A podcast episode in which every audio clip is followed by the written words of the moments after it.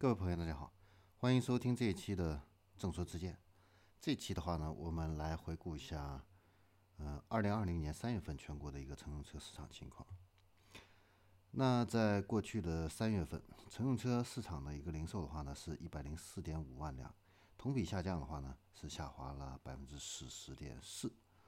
那相比二月份的这个七十八点七的话呢？这个降幅的话呢，已经是大幅度提升了百分之三十八个百分点，呃，整体是一个微型的一个回升的一个良好的一个态势。那二零年的一到三月份的话呢，全国乘用车市场累计呢零售是三百万辆，呃，同比的话呢是下降了百分之四十，啊，那因为这个春节时点的这个提前。啊，还有这个新冠疫情的这个爆发的话呢，呃，双重的一个影响，让这个销量累计损失了大概是呃两百零九万辆。那现在随着这个国内疫情的一个缓解，还有各地的这个呃复工的一个加快，现在呢，全国的一个经销商呢，九成以上的话呢，已经实现了一个开业复工。但是这个经销商的话呢，现在是售后业务的话呢。呃，率先恢复，终端的一个零售的话呢，现在是逐步的一个恢复的一个状态，啊，那新车的一个销售的话呢，更多的是靠线上这个销售积累的这个订单为主。那南方的话呢，受这个疫情影响呢比较小，啊，呃，上半个月的话呢，各行各业的话呢复工迅速，那汽车消费的话呢，也随之的恢复的比较快一些。那随着下半个月呢，这个境外的这个疫控疫情呢开始失控，嗯，境外的这个输入病例的话呢，带来一定的一个负面影响，让这个国内的一个消费的信心呢受挫，所以呢，公众现在仍然倾向于呢，在非工作的一个时间呢，还是待在家里边，啊，那生活的一个消费的话呢，也都是以线上为主，啊，所以继续保持这种谨慎外出和消费的这样的一个状态的话呢。呃，让这个三月末的这个回升冲刺的话呢，并不是很强。那三月份的话呢，主力厂家零售这方面的一个表现的话呢，跟前期的一个排名啊，有这样的一个波动变化。豪华车的市场的话呢，总体来说还是比较强的。那同时的话呢，吉利、五菱、长安这些自主品牌的一个厂家呢，呃，它的零售呢也比较强。那主要是因为这个购车的这个需求啊。偏刚需为主，啊，那拉动这个高性价比的这个车型的话呢，卖的会比较好一些。那原因呢有几个方面，第一个的话呢是三月份购车的话呢，这个是刚性刚性需求啊。第二个的话呢是各个品牌呢区域侧区域市场这一块的话呢会有一个侧重。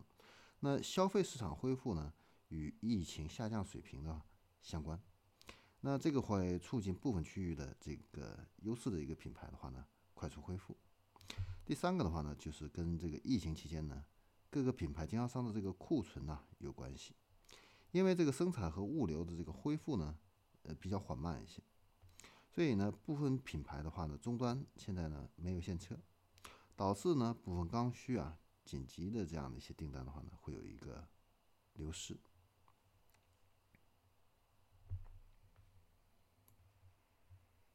那近期的话呢，虽然是政策呢发布的比较密集，对这个消费市场的话呢，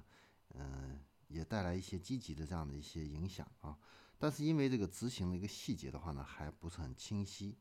啊，再加上呢，呃，消费者的话呢，对国家的这个促消费的这个政策有所期待，因此呢，也有这样的一个观望的一个情绪，所以呢，在三月末啊的这个零售的一个提升的话呢，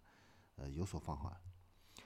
那三月份的话呢，零豪华车的这个零售的话呢，同比下降呢是百分之二十啊，没有那么多啊。那消费升级的这个高端换购需求的话呢，呃，回暖还是比较迅速的。那主流的合资品牌还有这个自主品牌的走势的话呢，整体是偏弱一些。那自主厂家的这个零售分化的话会比较明显。那中小车企的话呢，生存呢会比较艰难一些。我们来看一下产量这方面的一个三月份的一个情况。那三月份的话呢，乘用车生产的话呢是九十八点一万辆啊，那同比去年的话呢，是下降了百分之五十一啊。那一到三月份的生产的话呢，是两百五十八万辆，同比下降了百分之四十九。啊，那到三月初的时候呢，这个湖北以外的整车企业的话呢，已经大部分是复工了。那武汉的这个车企的话呢，复工呢是在三月份下旬刚刚开始复工。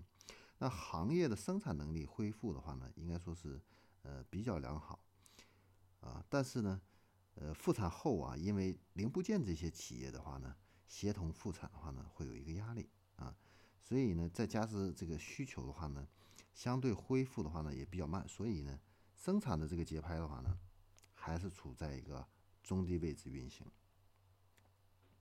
那目前的话呢，海外的一个零部件的一个供应链的话呢，暂时还没有体现一个风险啊，但是呢，厂家呢也在逐步的提升。零部件的一个库存，还有整车的一个库存，来应对这个供应的一个波动风险能力。然后我们再来看一下厂家的一个批售的一个情况。那三月份厂家的一个批售的话呢，呃，比去年呢是下降了百分之四十八啊。那一到三月份里累计的这样的一个批发销量的话呢，同比下降是百分之四十五。啊。虽然说这个一到三月份经销商的这个库存呢相对正常，这个月度一个零售的话呢下降会比较明显一些，啊，但是因为这个现在经销商资金都比较紧张，而且呢国六排放的这个偏值标准延期实施的这个建议的话呢，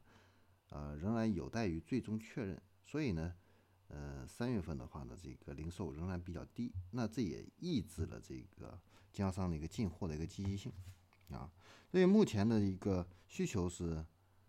拉动这个经销商进货的一个主要的一个动力。那随着这个防疫工作的一个常态化的话呢，这个趋势的话呢，那购买力的一个恢复还需要一段时间。所以进一步降低这个渠道库存的话呢，也是一个合理的这样的一个选择。所以呢，厂家的一个批发的话呢，还是低于这个零售的一个表现。目前，然后我们再来看一下新能源汽车这一块。那三月份呢，新能源汽车的这个批发销量的话呢，同比也是下降了百分之四十九啊，下降的比较厉害啊。那其中的话呢，这个插电混合动力的一个销量的话呢，下降了是百分之五十九啊，下降了六成。那纯电动汽车的话呢，同比下降的是百分之十八啊，下降了五成。然后我们再来展望一下四月份。四月份的话呢，是有二十二个工作日，那比去年的话呢是增加了一天。那虽然现在这个海外的一个疫情的话呢还在不断的加剧，但是呢部分权威预测的话呢，国际整体的一个形势会在四月份迎来这样的一个拐点。那随着境外的这个形势一个转变的话呢，再加上国内疫情形势因为逐步克服各种风险呢渐渐平稳，所以呢。四月份整体消费的话呢，还是正向平缓的恢复为主。那从需求群体这个变化来看的话呢，今年呢中小学开学延期到四月份之后的话呢，那尼尔森的一个调查的话呢，显示中国国内的接送孩子上下学是仅次于上下班最大的一个用车的一个需求。那中小学的一个恢复开学的话呢，呃带来的这样的一个购物车潮的话呢，应该会。进一步的一个拉动消费。那为了促进消费的话呢，今年五一的这个劳动节的话呢，有五天的这样的一个假期。因为这个疫情啊，长期的一个压制的话呢，呃，迎接五一小长假出游的这个四月份的一个购车换车潮的话呢，实际上也是值得我们去期待的啊。那同时的话呢，随着外需减少的这个。呃，农民工更多的选择本地生活和就业的话呢，这个对购车的一个需求的话呢，会有进一步的一个拉动作用。所以，中西部的这个楼市趋稳，对于购车需求的一个回稳的话呢，都会有这样的一个促进作用。那从这个政策面来看的话呢，生态环境部呢最近宣布呢，适当延长这个国五库存车的一个销售的一个时间，这样的话呢，会使这个国六啊实施前的这个去库存的一个压力会降低。那四月份的这个批发销量低基数的改善的话呢，会比较好。那整个车市的话呢，应该会有一个比较好的一个表现。那此外，我们还需要关注的一点就是，呃，当前的话呢，欧美这个疫情的话呢，有蔓延的这样的一个态势。所以有关这个进口零部件还有这个原材料运输的这些采购供应链的这个风险的话呢，呃，未来会升级，那这个会影响中国的一个呃测试啊，所以这个也是值得我们去关注的啊。那我们这一期的正说事件的话呢，就先聊到这里，我们下一期再见。